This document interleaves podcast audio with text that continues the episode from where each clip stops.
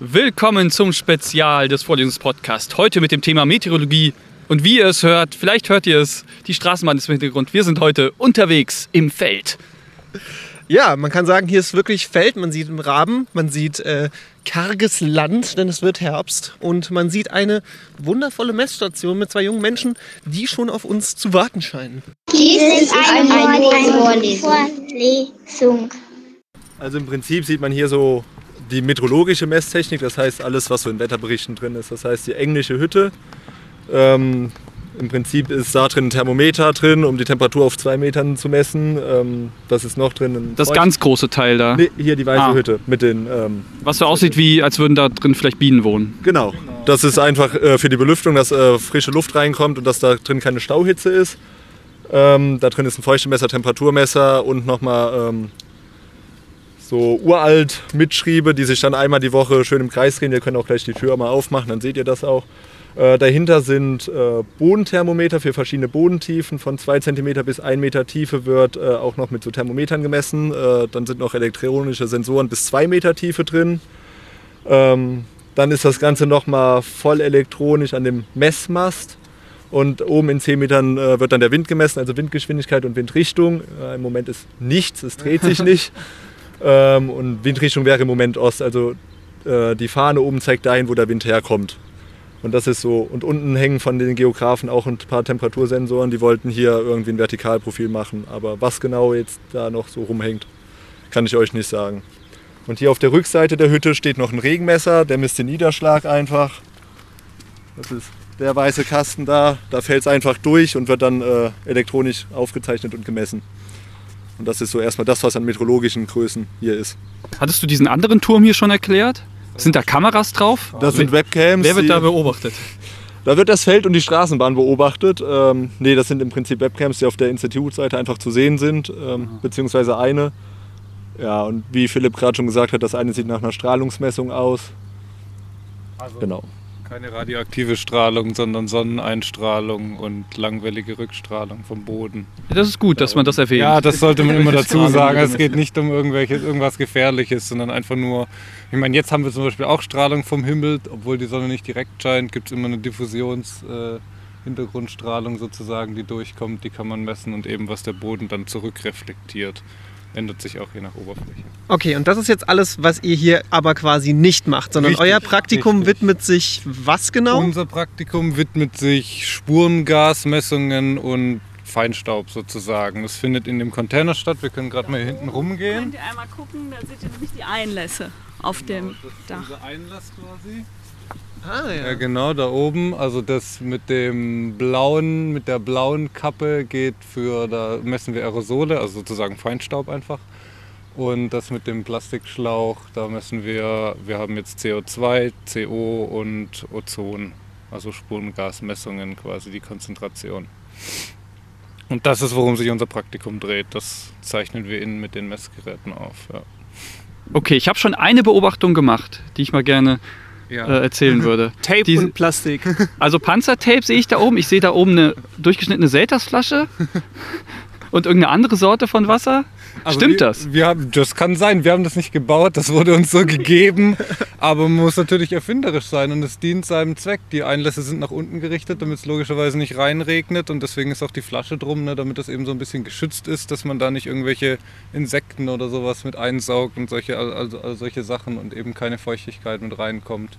Und Ja. du hast ja gerade eben gesagt Aerosole. ja. Das ist ja ein Begriff, den wir seit Corona, glaube ich, dann alle jetzt kennen. Aber ihr sucht nicht nach Corona-Aerosolen. Nein, überhaupt nicht. Da geht es einfach um Partikel, die in der Luft schweben, irgendwelche Ruß äh, oder Salz oder das kann aus dem Wald die Bäume lassen, sowas, irgendwelche Pinene und sowas gibt es da. Oder natürlich auch, klar, wenn da drüben ein dicker LKW vorbeifährt und ordentlich rausrußt, ähm, dann können wir das, wenn der Wind richtig seht, steht, hier auch äh, sehen in unserem Signal. Ja. Wir messen aber sozusagen alle Partikel da, also einfach nur ab einer gewissen Größe, ich glaube 10 Nanometer oder sowas misst dieses Gerät halt. Das zählt einfach nur die Anzahl der Partikel und ich meine, wenn man da jetzt reinniesen würde, würde das auch vielleicht irgendwas. Ja, Gut, vielleicht würde sich das in dem Fall jetzt vorher schon absetzen, aber im Prinzip messen wir halt Oder Schwebepartikel der Luft. Egal was und dieses Gerät kann das halt nicht unterscheiden, was das ist auch. Okay, nur die Anzahl, nicht die Art. Nee, Genau, bei Anzahl. unserem Gerät geht Dieses nur die Gerät Anzahl. Kann nur die Anzahl. Ja. Man kann auch die Art messen. Aber Aber wir nicht. Wir im also Praktikum nicht hier nicht, ja. Jedenfalls können wir die Art messen. ja, genau. Okay, Ja. und euer Praktikum ist es, diese Daten zu erfassen und dann auch auszuwerten? Genau. Genau. Also es geht quasi darum, einmal wie, wie funktionieren solche Messgeräte, ähm, wie macht man überhaupt so eine Messung, was ist bei so einer Messkampagne quasi jetzt eigentlich alles dabei, was muss man da beachten, Aufbau, Anmachen und so weiter und so fort. Und am Ende natürlich kriegen wir Daten, ähm, teilweise schon ein bisschen quasi bearbeitete Daten und einmal von einem Gerät auch die Rohdaten, wo wir quasi dann selber alles mal durchexerzieren müssen, wie man quasi vom reinen Volt-Messsignal dann zur Konzentration oder zum Mischungsverhältnis, was auch immer dann eben kommt. Wie viele Wochen geht euer Praktikum und wie viel Zeit verbringt ihr so hier an der Messstation? Wann haben wir angefangen? Also wir haben letzte Woche aufgebaut, Donnerstag und Freitag noch ein bisschen und jetzt diese Woche Montag haben wir die Messung gestartet und das misst jetzt halt durch und wahrscheinlich bis nächste Woche Dienstag, also so 19 Tage Messung und dann nochmal einen Tag abbauen und dann einen halben Tag abbauen. Ja und ähm, also so viel Zeit müssen wir hier sozusagen nicht verbringen. Im Prinzip alle anderthalb bis zwei Stunden tagsüber muss nach den Geräten mal geguckt werden und dann reicht halt, wenn einer von uns dann da ist. Also was, was heißt denn aufbauen? Weil ihr habt gesagt, dass, dass diese Messstation hier, die, ja klar, das alles drumherum war ja schon da und das, auch jetzt, was wir das, mit den haben Flaschen, den- gemacht, Das haben wir. Aber- quasi hingehängt, das war Ah, okay. drin. Und wenn wir gleich mal reingehen, dann sieht man ja, was da alles an so Geräten steht. Okay, die da- musstet ihr Muss man halt aufbauen. alles Mögliche anschließen, alle möglichen Schlau Verschlauchen, Verschlauchen, verkabeln, verkabeln, genau. Ja. alles Mögliche. Das mussten wir aufbauen. Das haben wir mit dem Dozenten zusammen gemacht. Okay, noch irgendwas? Irgendein Fun-Fact vielleicht von? ich weiß nicht. Wenn ihr Raucher seid, sieht man das da Genau. drin gleich Raucht ganz ihr? deutlich. Nein. tun wir tatsächlich nicht. Also würde man tatsächlich sehen. Also selbst, Warum? Ähm, warum das medizinisch so ist, weiß ich nicht, aber von unserem Dozenten haben wir erfahren, dass man auch, wenn man gerade quasi Raucher ist, aber nicht unbedingt jetzt sofort geraucht hat, das Rauchen erhöhten CO, also Kohlenstoffmonoxidwert, Den- ausatmen, den man schon deutlich sehen würde, wenn man quasi da oben in den richtigen Einlass reinpustet. Aber wenn man sich jetzt mit einer Zigarette hier drunter stellen würde, würde man das auch ganz klar Ah, in ja, den Daten okay, ja. sehen, dass da dann eben mehr Teilchen, also mehr Aerosol ist und auch viel mehr CO und CO2 und all sowas. Mhm. Also ja. praktischer Nutzen, wenn ihr Eltern seid und vermutet, dass eure Teenager-Kinder rauchen, ja, dann bringt die mal hierher an die meteorologische Messstation. Dann finden wir es gemeinsam raus. ja, Ja, das kann man machen. Ja, das, Kein Problem. ich. Exposed. wenn da manchmal kommen ja, hat, hat unser Dozent erzählt, kamen schon Schulklassen ne, und haben so ein Gerät ausprobiert, waren natürlich alle Nichtraucher und sind dann teilweise relativ rot angelaufen, wenn dann der CO-Wert doch ein bisschen höher war, als er eigentlich sein könnte. Ja, Lustig. so. Das ist ein Fun-Fact. auf jeden Fall. Ja. Ja, dann lasst uns Ja mal gut, reinschauen, gehen wir auf oder? jeden Okay, wir sind jetzt drinne im Bunker oder im Container. Im Container. Ja. So, dann, wer will erklären, was wir hier sehen? Und zwar bildlich erklären, damit unsere Hörer das vielleicht auch. Schwierig. Ich kann auf jeden Fall mal anfangen. Wir können uns ja alle gegenseitig ergänzen. Also wir sehen ähm, Metallkästen sozusagen, die haben deswegen die Form, damit sie eben gut transportabel sind, damit sie auch zum Beispiel in Flugzeugen und sowas gut eingesetzt und verbaut und eben überall festgemacht werden können, damit man überall messen kann. Und darin eben verbaut verschiedene Messgeräte. Ähm, also hier vorne haben wir direkt das CO2-Messgerät ähm, unten mit einer kleinen Pumpe, die die Luft ansaugt. Wir haben hier nebendran so einen kleinen Kasten, den Partikelzähler.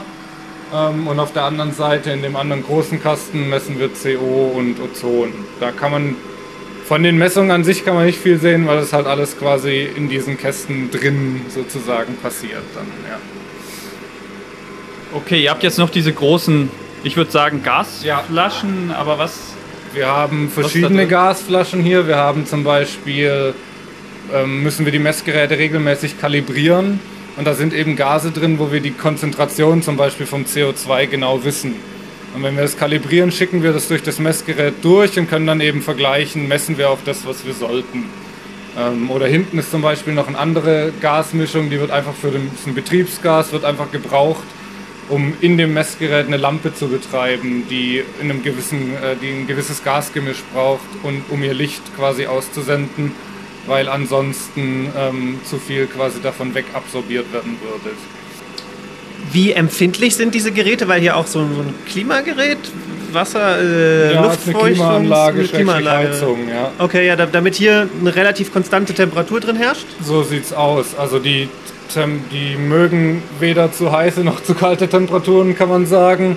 Ähm, am Anfang müssen sie warm laufen. Wenn es sehr kalt ist, dauert es und sie werden teilweise gar nicht richtig warm. Also das kann ein Problem sein. Wenn sie mal alle laufen, so wie es hier ist, erzeugen sie wiederum relativ viel Wärme. Wir haben jetzt recht kalt draußen, deswegen geht's. Aber wenn man jetzt im Sommer messen würde, dann müsste man schon eine richtig gute Klimaanlage hier laufen lassen, weil sonst das einfach alles viel zu heiß werden würde und das dann überhitzen würde. Dann müsste man einfach wieder Sachen abschalten. Aber die produzieren schon gut Hitze auf jeden Fall. Ja. Okay, ihr habt hier auch ein, ein Laptop, ein äh, ThinkPad. Und irgendwie habe ich das Gefühl, bei den ThinkPad, das sind so unzerstörbare Geräte. Irgendwie fühlen die sich richtig stabil an und so. Äh, Also wir, der ist nicht von uns, der wurde uns bereitgestellt und der ist eigentlich auch nur für den Partikelzähler da. Aber er sieht aus, äh, wie so ein ThinkPad eben aussieht und wie ich das auch kenne. Meistens schon seit Jahren im Betrieb und der Akku hält keine fünf Minuten mehr, aber ansonsten zu solchen Sachen reicht's. Ne? Irgendwie habe ich das Gefühl, damit könnte man auch in die Arktis reisen und da auch Studien durchführen, weil das einfach unkaputtbar ist. Wird auch auf jeden Fall gemacht, ja. Also die sind relativ robust, die Dinger, ja. Und die angezeigten Messwerte auf den Bildschirmen, ist das was, wo ihr ein Auge drauf haben müsst? Muss man da reagieren, wenn es jetzt ganz hoch oder ganz niedrig ginge? Oder wie ist das? Ja, also wenn jetzt irgendwie was kommt, was natürlich ganz ungewöhnlich ist, sollten wir natürlich mal kontrollieren, was da los ist, ob sozusagen noch alles stimmt oder ob da irgendwie ein Messfehler ist oder gut, das jetzt gerade am Anfang, wenn man es vielleicht geschaltet hat, ob hier einfach irgendwas undicht ist, ob wir das nicht richtig zugemacht haben und da zufällig reinatmen, weil dann kriegt man natürlich auch falsche Werte, dann atmet man irgendwie mehr CO2 aus oder was auch immer. Also ähm, ja, wenn was Außergewöhnliches passiert, sollte man da mal immer ein Auge drauf haben, ob das irgendwie realistisch ist und sein kann. Warum ist das so wichtig, dass mindestens eine Person hier ist und das irgendwie überwacht? Ähm, also zum Teil sind wir ja nicht hier, aber alle anderthalb bis zwei Stunden messen wir halt an dem CO2-Gerät, schicken wir einmal diese beiden Referenzgase, die wir haben, dadurch, um die Werte zu notieren und zu gucken, ähm, wie weit das, äh, das Gerät vielleicht sozusagen abweicht. Das kann halt durch Temperatur, Druck und alles Mögliche beeinflusst werden. Das verändert halt die Messung und dass wir dann sozusagen die beiden Referenzwerte haben und nachher das in den Daten rausrechnen können. Also genau als Ergänzung, die anderen Geräte kalibrieren sich selbstständig alle zwei Stunden. Das, die sind aber alle, wir haben ja relativ alte Messgeräte und das CO2-Messgerät kann das noch nicht. Deswegen machen wir das. Aber auch ansonsten müsste man, sage ich mal, ein, zwei Mal am Tag schon gucken eben. Es kann immer irgendwas sein, ja, irgendein Schlauch, irgendwas ist porös, irgendwas geht ab und wenn man dann erst fünf Tage später feststellt, oh hoppla, ich habe die ganze Zeit Containerluft gemessen, äh, ist es nicht so toll. Und äh, die Werte, die ihr hier erfasst, werden die auch äh, nach draußen gesendet? Kriegt die der Fernsehfuzzi, der uns das Wetter präsentiert oder wie läuft das? Ja, der das Wetter präsentiert, der präsentiert ja meistens jetzt auch so keine Aerosolwerte aus der Luft sowieso und äh, der kriegt die jetzt nicht. Die sind hier erstmal auf den Geräten und werden dann halt regelmäßig auch gesichert, um auch zu gucken, dass auch die Aufzeichnung halt funktioniert hat. Das ist natürlich jetzt ein anderes Problem, selbst wenn das Gerät nicht misst, aber irgendwie man vergessen hat, das auf Aufzeichnen zu schalten oder einfach irgendwie irgendwas an dem Computer hier ist und das nicht aufzeichnet, das wäre natürlich auch schlecht. Was zum Beispiel auch noch ist bei diesem Gerät da, bei dem Partikelzähler, da ist zum Beispiel so eine Flüssigkeit drin und die verbraucht das ganz langsam, aber wenn die alle wäre, dann ähm, müsste man halt nachfüllen zum Beispiel oder wenn da halt irgendwelche Lampen nicht grün leuchten bei diesem Partikelzähler, dann ähm, ja, muss man da auch vielleicht aktiv werden oder äh, es kann ja alles Mögliche sein. Und wie viele solcher Stationen gibt es? Also wo, wo wäre die nächste?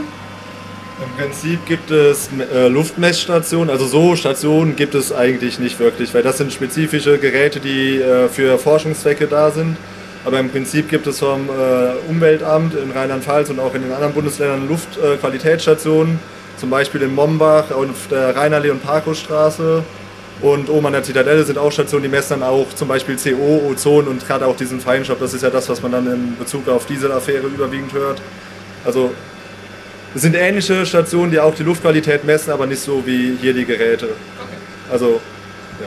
Das sind diese Container, die man manchmal in so Städten sieht, oder? Ich meine, in Wiesbaden gibt es auch so einen Container, wo dann so Luftschutzmessung oder irgendwie sowas steht da Genau. drauf. Richtung Kaiserstraße da bei dem- Oder sowas. Bei der Kaiserstraße, bei dem Burgerladen da auf der Ja. Ampelkreuzung, da gegenüber steht so ein Container beispielsweise, der das misst. Der hat dann andere Messtechnik drin, aber der misst zum Beispiel die Luftqualität. Aber das sind jetzt auch nicht so krasse Geräte wie hier jetzt drin. Das sind äh, einfachere und ich glaube auch günstigere als die, die hier stehen. Und vielleicht sogar moderner, weiß ich nicht. Günstiger, aber moderner. ja, Ja, also die Geräte, die hier quasi zum Einsatz kommen, sind ja ausgemustert kann man nicht sagen, aber sind quasi wirklich mal für die Forschung hergestellt worden, um wirklich sehr, sehr exakt zu messen und auch mobil einsetzbar zu sein. Also damit wurde auch schon in der Arktis gemessen oder auf irgendwelchen Flugzeugkampagnen und all sowas. Sind nicht gedacht, um sie stationär an einem Ort für immer laufen zu lassen, sondern um mobil zu sein und überall immer wieder woanders verschiedene Sachen zu messen. Stichpunkt Reisen, du hast es gerade eben schon angesprochen, wo die Geräte überall waren. Wisst ihr irgendwelche noch anderen coolen Orte, wo die mal waren? Arktis ist ja schon mal. Also das CO-Gerät ist zum Beispiel mit unserem Studienfachberater schon einen Winter von Spitzbergen bis Alaska und wieder zurück über Grönland und äh, die ganzen Arktisstationen hin und zurück geflogen. Das ist überwiegend in der Arktis im Einsatz, also das geht nicht großartig woanders hin. So Partikelmesser, die stehen auch teilweise, das Max-Planck-Institut betreibt im Regenwald im äh, Amazonasgebiet äh, einen Messturm, wo die auch Partikel messen, da stehen auch so Geräte. Äh, die sind relativ ja, weltweit und andere Institute haben halt auch baugleiche Geräte und fliegen damit auch rum. Aber zum Beispiel das Gerät ist schon etliche Male durch die Arktis von Spitzbergen hin und zurück geflogen. Und ihr habt es ja schon mehrfach erwähnt, die Geräte sind ja ein bisschen älter, aber sie machen ja immer noch ihren Dienst und Ja. sind immer noch gut, machen, messen noch das, was sie messen sollen. Genau, also das CO-Gerät ist sogar eins, was weltweit mit die besten Daten fürs CO liefert, wurde uns zum Beispiel gesagt als Beispiel. Das heißt, obwohl es 30 Jahre ist, ist es immer noch sehr präzise und misst zuverlässig. Und die Messtechnik ändert sich auch im Prinzip nicht. Das heißt, die Geräte werden eher nur kleiner, kompakter, aber ähm, grundlegend bleibt die Messtechnik immer irgendwie die gleiche. Ähm, meint ihr, dass irgendwann, weiß nicht, das, was ich jetzt in der, in der, in der Hosentasche habe, das Handy, das waren ja früher mal auch Supercomputer in irgendwelchen Unis, meint ihr, dass das vielleicht auch mal, mal irgendwann so klein wird, dass man es ins Handy packen kann und dann jeder so eine Messstation in der Hosentasche hat? Schwierig zu sagen, also solche, solche Vermutungen anzustellen. Dass es alles kleiner und mobiler und kompakter wird, das wissen wir alle. Ob jeder wirklich mal in seinem Handy einen Luftqualitätsmesser haben wird, stelle ich mir schwierig vor, weil da muss man schon irgendwie Luft ansaugen und irgendwie messen in irgendwelchen Referenzmesszellen und sowas. Also das alles in einem Handy unterzubringen, stelle ich mir schwierig vor. Aber auch zum Beispiel Referenzgase wird man ja nicht dabei haben, Ja, wenn so Geräte also kalibrieren werden. ist dann Und schwierig und sowas. auch natürlich in der Aber- Hosentasche selbst ist vielleicht auch nicht so interessant, wie die Luft da ist. Also da haben wir halt auch noch andere Werte vielleicht erst draußen, aber. Aber Na, natürlich, wenn man in der Genauigkeit ein bisschen runtergeht, sicher bei den Geräten, Dann und äh, wird Fall. das sicher viel kleiner werden auch irgendwann. Das ist natürlich die Frage, in welchem Zeitrahmen. Ja, also euren Job wird es wahrscheinlich noch länger geben. Ihr braucht vielleicht keine Angst haben, dass euch irgendwelche Forscher mit ihrem Handy oder irgendwelche normalen Leute mit dem Handy das wegnehmen. Ja. Ja, wobei ich weiß gar nicht, wie viele Leute jetzt in so Messcontainern wirklich arbeiten. Also ich glaube halt, da ist auch mehr, also das, gut, da müssen wir jetzt noch per Hand was machen, aber das andere kalibriert ja auch alles voll automatisch. Also natürlich wird es da irgendwie Auf- und Abbau geben und Leute, die sich technisch um die Geräte kümmern, aber Aber wir sind ja auch jetzt nicht nur die, die das hier Genau. machen, sondern natürlich sind wir später dann auch mal Leute, die eben vielleicht solche Messkampagnen initiieren und fliegen Genau. und auswerten. oder die Softwareentwicklung Oder dafür sowas, machen und die sowas. Datenauswertung oder sowas. Also ja, ich glaube, ich arbeite ja auch beruflich mit Daten. Maschinen können das vielleicht auswerten und aufnehmen, die Daten, aber die Interpretation der Daten, das hängt dann für lange, lange Zeit wahrscheinlich noch am Menschen. Ja, auf jeden Fall. Oder auch ähm, dann wieder Routinen zu entwickeln, die die Daten vielleicht automatisch auswerten. Also das muss auch alles gemacht werden. Also man hat viel mit Daten zu tun heutzutage in solchen Bereichen, gerade in der Meteorologie. Klar, man tut hauptsächlich irgendwelche Daten auswerten. Ähm, aber man macht eben auch so coole Sachen wie hier, dass man oder fliegt irgendwo durch die Gegend und das ist dann natürlich schon cool. Und da ist man auch schon ziemlich ja, sage ich mal, heiß oder gespannt drauf zu sehen, was dann halt später rauskommt. Also hier sieht es jetzt gerade, ist alles eher, passiert nicht so viel in den Messdaten, die Linien sind alle ziemlich linear, aber wir hatten auch schon Tage, wo das doch schon gut hoch und runter ging. Wenn auf dem Feld nebenan ein Trecker oder so vorbeifährt, dann schlägt hier quasi alles aus, dass nichts mehr geht. Ja. Ähm, ich glaube, ich kann sagen, dass wir alle fünf einverstanden sind damit, wenn ich sage, wir sind in der Klimakrise. ähm, aber kann man das auch an den Daten sehen, die ihr hier aufnehmt? Prinzipiell kann man das schon. Ähm, ich meine, so Geräte laufen ja auch zum Beispiel auf Hawaii, was dann immer diese CO2-Rekorde wiedergibt. Ähm, Das Problem ist halt, man muss halt den Standort relativ genau wählen, weil wir halt hier die Koblenzer Straße haben. Das heißt, wir sind auch relativ viel fremdbeeinflusst. Oder wenn hier jetzt einer einen Kamin anmachen würde, würde man es eindeutig sehen. Ähm, grundsätzlich kann man schon sehen, wenn man das jetzt vergleichen würde mit vor 30 Jahren, wenn hier sowas gemacht wäre, wären die Werte definitiv niedriger.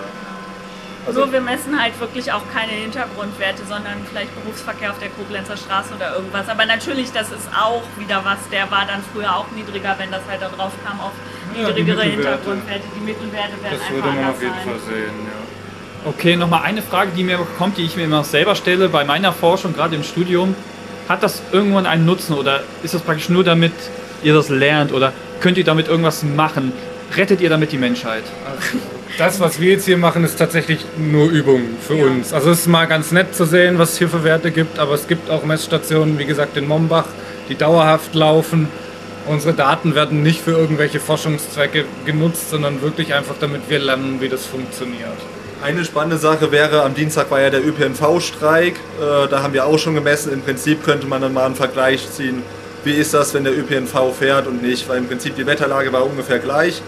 Die Messungen sind ja auch immer ein bisschen äh, abhängig, ob wir einen Hochdruckeinfluss haben und die Luft überhaupt nicht ausgetauscht werden kann. Dann sammelt sich halt alles ein bisschen an und ist ein bisschen schmutziger. Und ähm, im Prinzip kann man dann aber mal vergleichen, wie war das an dem Dienstagmorgen, wo alle mit dem Auto fahren mussten oder mit dem Fahrrad und wie war es an einem regelmäßigen Arbeitstag, wo die Straßenbahnen und Busse alle gefahren sind, ob da vielleicht ein Unterschied ist. Also das wäre jetzt was, was vielleicht bei dem Praktikum ein spannender Nutzen wäre. Aber auch das wird nicht publiziert, sondern eher für uns dann genutzt. Ja, wie lange dauert das denn jetzt? Vielleicht als letzte Frage. Wie lange dauert das, bis ihr Ergebnisse habt, die ihr dann anguckt? Die Daten werden uns, glaube ich, relativ schnell danach zur Verfügung gestellt und dann liegt es an uns, wie schnell wir uns jetzt dran setzen und auswerten wollen. Grundsätzlich wollen wir das so schnell wie möglich machen, damit wir halt auch im Studium dann nicht noch parallel zu den äh, Vorlesungen oder anderen Veranstaltungen oder zur Masterarbeit das machen müssen. Aber die eigentliche ähm, Auswertedauer liegt dann an uns selbst. Also das ist dann unser Verschulden, wenn es länger dauert oder halt äh, unser Glück, wenn es schnell geht. Das ist ein bisschen von unserer Moral. Wenn man jetzt natürlich, sagen wir mal, auf so einer richtigen Messkampagne dabei ist, da sammelt man halt einen riesigen Haufen an Daten, weil wenn man vor Ort ist, muss man immer gucken, dass man alles, was man irgendwie kriegen kann, quasi noch mitnimmt. Und später hat man dann eben den riesigen Haufen an Daten und da muss man natürlich Leute erstmal auch finden, ähm, irgendwelche auch Hiwis finden, die dann helfen beim Auswerten. Und das kann schon dauern. Also das kann auch über einen Zeitraum von Jahren gehen, bis man so eine Kampagne vollständig, sage ich mal, ausgewertet und idealerweise natürlich auch in Kontext zu anderen Messungen oder sowas gesetzt hat. Bei uns dauert es jetzt ja ein, zwei, drei, vier Wochen. Okay, also du hast jetzt gerade Daten gesagt, klar, das sind dann Temperaturdaten, irgendwie wie viele Aerosole waren da, Genau. Konzentration und so weiter, das sind dann Zahlen, aber kann man das in Megabyte, Gigabyte, wie, wie, wie, wie groß ist das denn, was jetzt hier nach einer Woche oder zwei anfällt? Ja, nach den ein, zwei Wochen kann ich es nicht einschätzen, aber wir waren letztes Jahr auf einer Messkampagne in Argentinien und da sind im Laufe von zweimal sechs Wochen mehr als ein Terabyte Daten zustande gekommen dann. Mit verschiedenen Flügen. Die Flüge dauern immer neuneinhalb Stunden, das sind dann schon im Gigabyte-Bereich.